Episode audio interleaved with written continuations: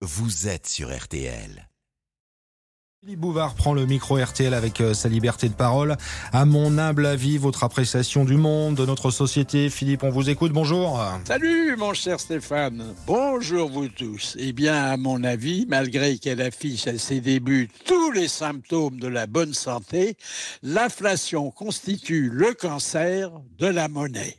Sous l'effet de la maladie, les prix frappés d'obésité débordent des étiquettes, tandis que les ménagères s'en vont faire leurs provisions avec un petit sac et une brouette.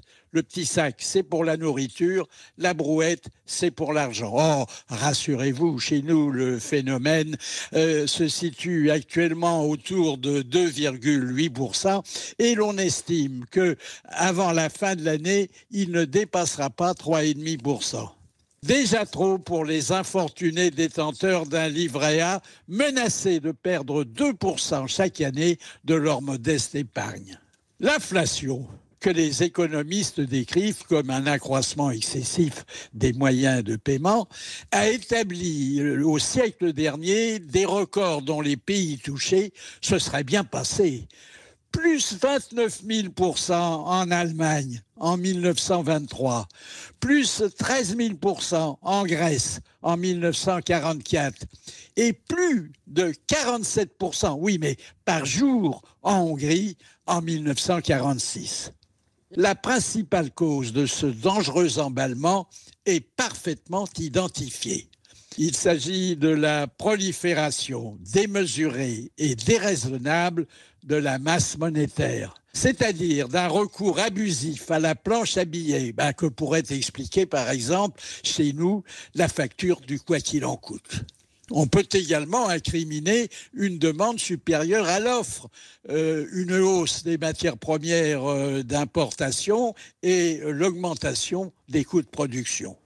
Les remèdes sont eux aussi très connus. Application en urgence des mesures euh, fiscales et budgétaires. Intervention énergique des banques centrales. Indexation des prix et des salaires toute euh, décision parfois brutale pouvant aller, mais le fait est quand même euh, rarissime, jusqu'au changement de monnaie. Comme chaque fois que se produit un dérèglement majeur, il convient de distinguer les profiteurs et les victimes. Les profiteurs se recrutent chez les spéculateurs bien renseignés, voire chez les décideurs de haut niveau, et puis chez les gros promoteurs immobiliers, dont le patrimoine ne cesse de s'accroître, à condition bien sûr qu'ils trouvent encore des acheteurs.